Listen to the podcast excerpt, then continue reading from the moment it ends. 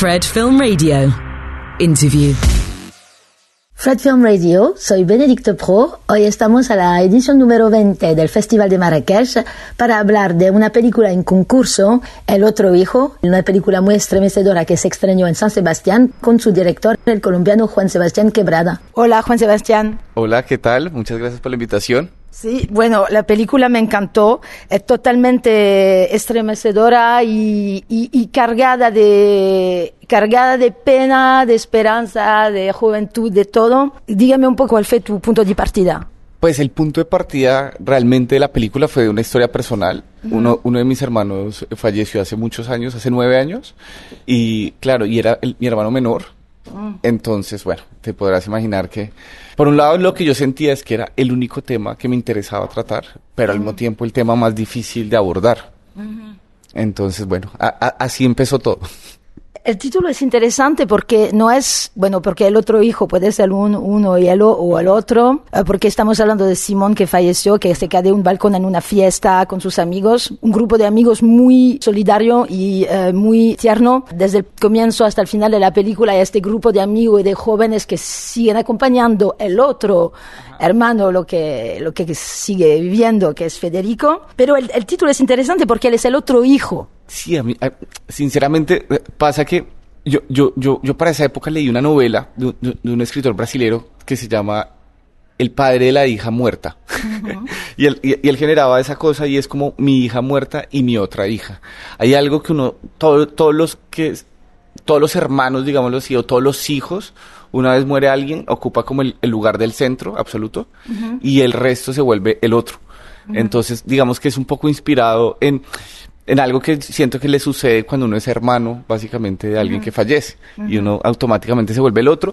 Pero también tiene que ver con estar en la sombra, ¿sabes? También hay algo como de, del protagonista que es el hermano menor, entonces se sintió de una otra manera la sombra de su hermano. Eh, y entonces, bueno, siempre. Y creo que eso, eso es algo interesante de la película, que de hecho empieza con el punto de vista de Simón, para luego pasar al de Federico, y es como que eh, el personaje secundario se vuelve el principal.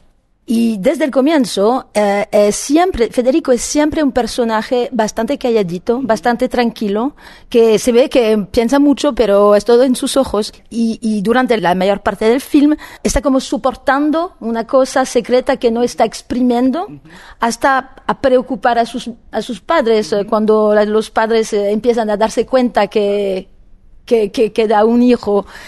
Y entonces, ¿cómo, ¿cómo guiaste, cómo dirigiste a este joven actor para obtener esta, esta fuerza emocional sin palabras? Claro. Yo, yo lo que siento es que, digamos que justo como, como muchas de las situaciones, digamos que con una carga dramática o emocional, él igual es, es, es el punto casi como de, no sé cómo decirlo, como donde, donde todas las emociones llegan, es decir, todas las emociones de la mamá, del entorno, el entorno o está vivo o está con mucho dolor y el personaje siempre está presente.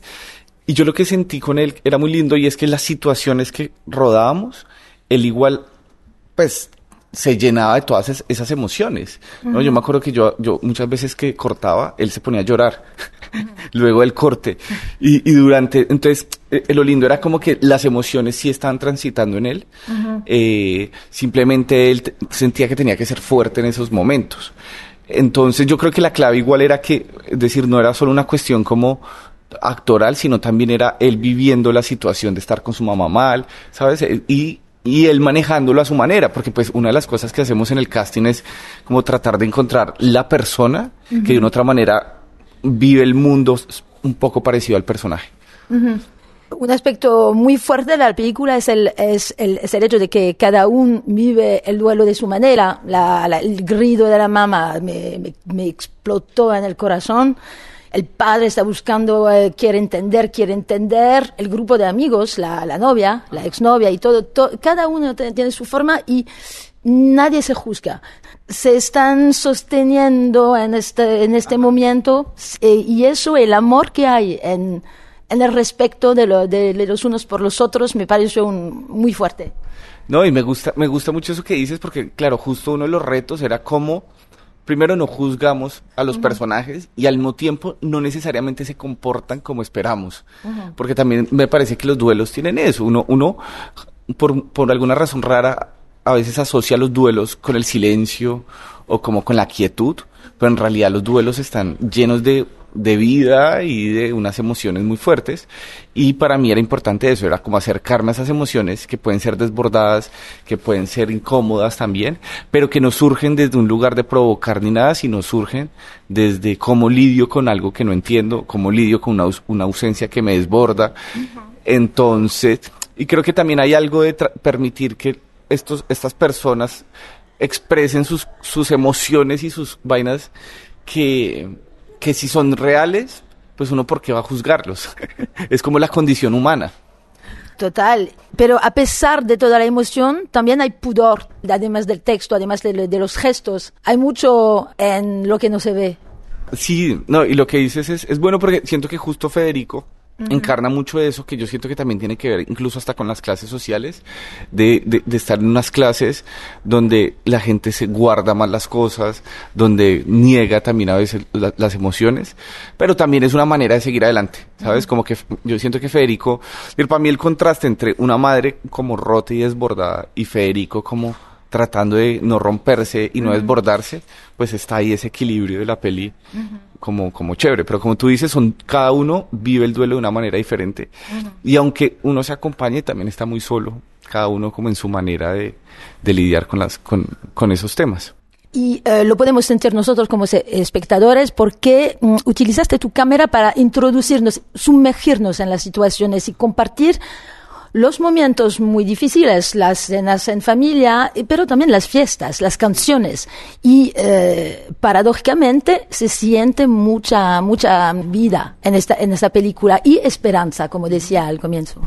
Sí, porque, es decir, yo siento que, es decir, escribiendo el guion, algo que yo me preguntaba mucho era eso frente a la esperanza, porque yo sabía que me, iba a salir el dolor. Naturalmente iba a poder acercarme como a la oscuridad, al dolor, al momento más duro. Y para mí era igual importante como ver cómo yo también podía mirar o sentir la esperanza, porque pues sí siento que muchas de esas películas que lo meten a uno en lugares como a esos huecos, si después no te dan esperanza es muy feo. Porque conseguir la esperanza y una esperanza que no sea artificial es muy difícil. ¿Sabes? Tiene que ser como, pues que el espectador crea en esa esperanza y no sea como, bueno, y ahora se arregló todo y esta gente va a estar bien porque pues eso no es tan fácil de lograr. Cuando todavía no estaba encendido el micrófono, me dijiste que en el momento cuando falleció tu hermano, la, la, gente se alegraba en Colombia por los resultados del equipo de fútbol en una copa que Bogotá donde llueve a menudo hacía un tiempo espléndido y que sentías de vivir esta tragedia personal en medio a, una alegría general, me hace preguntarme si es eso que trasladaste en la pantalla. Eh, eligiendo de cortar más o menos eh, el lugar, podría pasar en cualquier lugar, mm, para concentrarte sobre detalles muy pequeños pero muy importantes, eh, como por ejemplo el detalle muy triste de, de, la bolsita de plástico donde devuelven el teléfono, que es muy terrible esta imagen, pero también de los amigos como se miran, por ejemplo, el amigo me, encantó el que se gira siempre cuando se acompaña a su casa y que se gira y decir estamos llegando a tu casa, mi amor, nana. Y bueno, eh, esta voluntad de cortar el mundo fue, hacía parte de tu, de, de lo que transpusiste de tu experiencia. Yo, yo, yo siento que, es decir, es curioso, pero por ejemplo en Bogotá para la gente es súper bogotana la película, pero sobre todo porque se sienten como las personalidades y los personajes y la forma de hablar. O sea, es como que ellos, hay, hay, muchos lugares donde ellos pueden leer el mundo desde unos detalles muy pequeños. Yo sí quería, ante todo, sentía que la película iba a ser como una especie de investigación del rostro y de esa cercanía, ¿sabes? Porque yo, yo sí sentía que la clave de la peli era que emocionalmente para el espectador fuera como pudiera creer, ¿sabes? Porque si, si en la cara de Fede no estaba lo que estaba sucediendo, así sea contenido, pues el espectador no iba, no, no, no, tenía cómo resolver esa película, salvo que las emociones existieran. Entonces yo sí sentía que uno de mis deseos era como acercarme y casi como un microscopio e, e, evaluar sus emociones, observarlas, mirarlas y, y contárselas de una otra manera al espectador. Entonces sí, yo, yo sí siento que una voluntad como de, de, estar muy cerca de lo que más me importaba y donde, donde, donde lo importante era las emociones y al mismo tiempo como, como acercarme al duelo, como esa sensación de duelo. Bueno, me acerqué mucho a la historia. Muchas gracias, Juan Sebastián. Eh, una película fantástica, muy chévere. Y bueno, gracias por la entrevista. No, a ti muchísimas gracias. Fred, Fred, Fred, 24-7 on Fred FM and smartphone app.